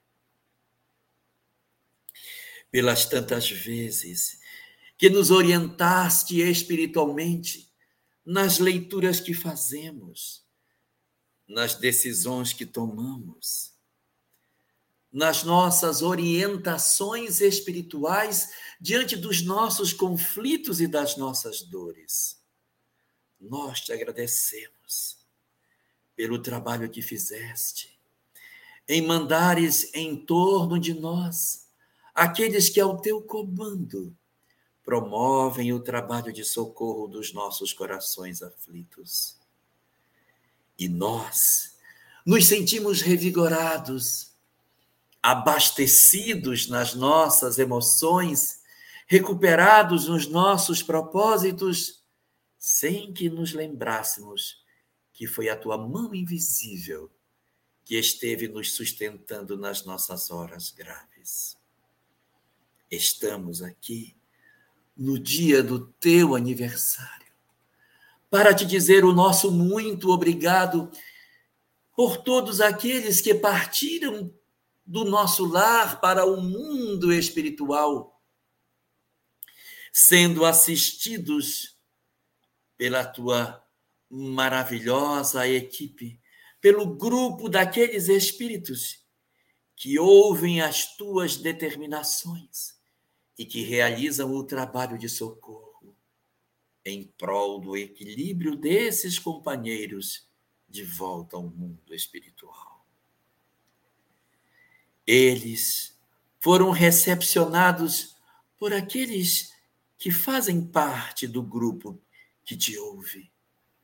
E nós nem lembramos da tua presença nesses nossos dias de tristeza. Por isso, estamos aqui para te agradecer no dia do teu aniversário, por todas essas oportunidades que tu nos deste de perceber o quanto Deus se ocupa das nossas almas, o quanto Deus mobiliza todos os esforços possíveis para que nós sejamos sustentados durante a vida física.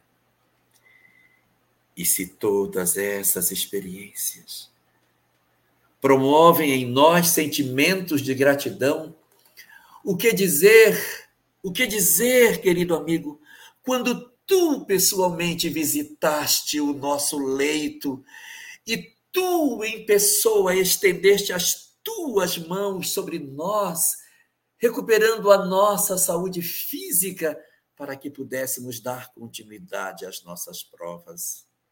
O que dizer quando tu pessoalmente visitaste os nossos lares, acolhendo os companheiros equivocados que ali se encontravam, conduzindo-os de volta ao mundo espiritual para que se recuperassem, saneando os nossos lares com a tua presença nos nossos espaços, garantindo a paz que buscávamos, de maneira que o pior não aconteceu, que o que se desenhava não se deu, que o nosso momento de conflito se desfez pela tua presença dentro dos nossos lares. O que dizer, querido amigo, quando tu pessoalmente compareceste na nossa casa espírita, facilitando os trabalhos de harmonização, de unificação, de integração das nossas tarefas, facilitando o êxito dos trabalhos que nós desejamos realizar em nome de nosso Senhor. E como te agradecer, querido amigo, quando foste tu, pessoalmente, que compareceste com a mansidão dos teus olhos doces, para facilitar o desligamento dos nossos entes queridos que partiam muitas vezes de forma tão dolorosa, mas que eram acolhidos nos teus braços serenos, para que ao lado dos desencarnes violentos fossem recebidos na tutoria do teu amor, na serenidade das tuas palavras doces, dando a todos eles a serenidade de que se encontravam nos braços daqueles que cuidariam deles. Como te agradecer por haveres recepcionado os nossos filhos, os nossos irmãos, os nossos cônjuges, os nossos pais que partiram e tu, além de ofereceres o lenitivo do socorro a eles, ainda continuas a nos sustentar para que a dor da saudade, para que o punhal doloroso da ausência não se crave tão profundamente nos nossos corações, nos impedindo de sentir o amor de Deus e o inúmero e a imensidão de oportunidades que ainda se abrem diante das nossas vidas no amanhã que se aproxima. Diante de tantas oportunidades que tu concedes a todos nós, no dia do teu aniversário, nós queremos te dizer o nosso muito obrigado pela tua presença silenciosa, mas não imperceptível, porque nos nossos dias mais sombrios, sabemos que a espiritualidade esteve em redor de nós para nos sustentar, para que não caíssemos. E indubitavelmente pelas tuas tarefas de socorro e comprometimento com o processo da espiritização do mundo, estavas à frente para que nós pudéssemos, a nosso turno, termos também os nossos êxitos na existência. Recebe assim, querido Bezerra de Menezes, a nossa mais profunda gratidão e que o Senhor de todas as coisas derrame todas as bênçãos sobre ti e que reserve ao teu coração as bênçãos que ele reserva para os corações que o servem.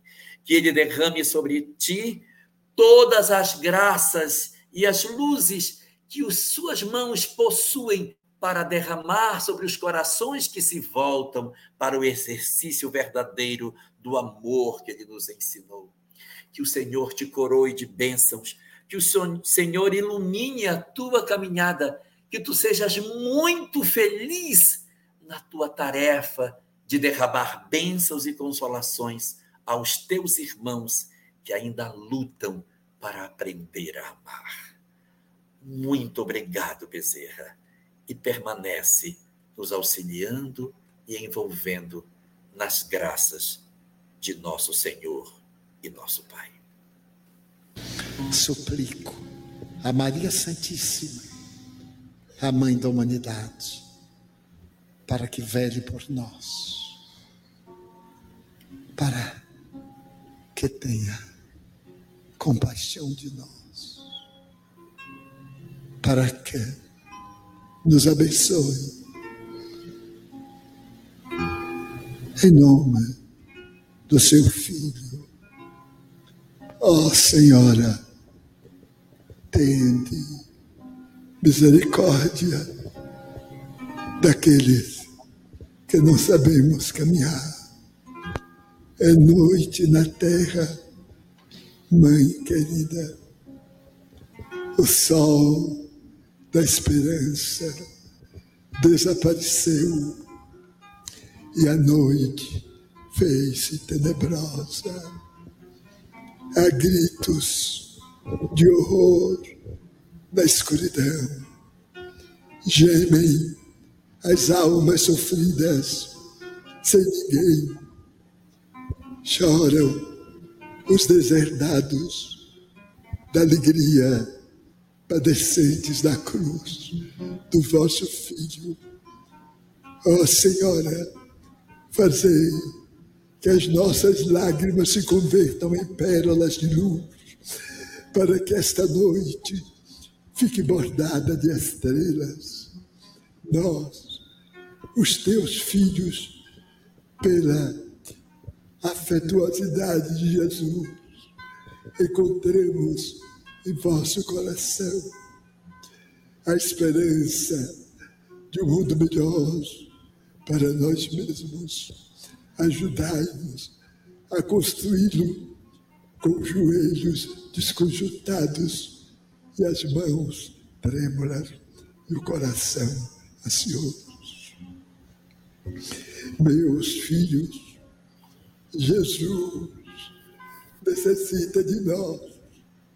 Até agora, todos pensávamos que somente nós necessitamos dele a sua palavra para chegar ao mundo exige nossa boca, a carícia obriga nossas mãos e a ternura, nosso sentimento solidário. Não tergiversemos, avancemos, porque do Reino da Glória, a Senhora, Rainha dos Anjos, intercede por nós e de paz, almas queridas, transformando esta noite em um amanhecer radioso, em que o sol da verdade brilhará para sempre. Em nome dos Espíritos Espíritas, nós abraçamos todos o amigo paternal e humilde Bezerra. Muita paz. Bom, a gente encerra com essa linda mensagem do Dr. Bezerra de Menezes, através do Divaldo Franco, é, lá na cidade de Itajaí, Santa Catarina, no dia 12 de abril de 2018. É... Seu boa noite, Divina. É tanta emoção, viu, gente? Muito lindo tudo isso, né? Muito lindo. Nosso boa noite a todos os nossos queridos irmãos que puderam acompanhar ou que vão acompanhar, né, este momento do Pinga Fogo. Nosso abraço fraterno. Fiquem todos com Jesus. Jorge, seu boa noite. Boa noite para todos. Só isso. é muita emoção. Gente, a gente está colocando o link aí, ó, para você depois assistir essa mensagem. Está no canal da Federação Espírita de Santa Catarina. Esse áudio faz parte do acervo da Rádio Fraternidade. A gente usou hoje de manhã, na nossa prece das seis horas, para encerrar o programa. E dizer a você que você é a razão da gente estar aqui. E eu vou dizer para você que a gente vai vencer. Juntinho. Erga a tua cabeça. siga adiante. A gente vai superar as adversidades. A gente está aqui para de mãos dadas seguir nessa caminhada. Fiquem todos com Deus. Eterna gratidão. E até semana que vem, se Deus permitir. Tá certo? Fiquem com Deus, gente. Um abraço, carinho. E vamos junto. Se der certo, vem estar com a gente em 2023 para a gente comemorar 14 anos de Web Rádio Fraternidade. Tá? Fiquem com Deus. Muita paz. Tchau. Esteja sempre em contato com o bem. No site e no aplicativo da Web Rádio Fraternidade, você encontra orações diárias, palestras e estudos que te sintonizarão com os ensinos do Cristo. Para acessá-los, basta entrar no site www.radiofraternidade.com.br ou baixar o aplicativo da Rádio Fraternidade. Neles, você pode ouvir a rádio em tempo real ou acessar o nosso acervo, Web Rádio Fraternidade, a emissora do bem na internet.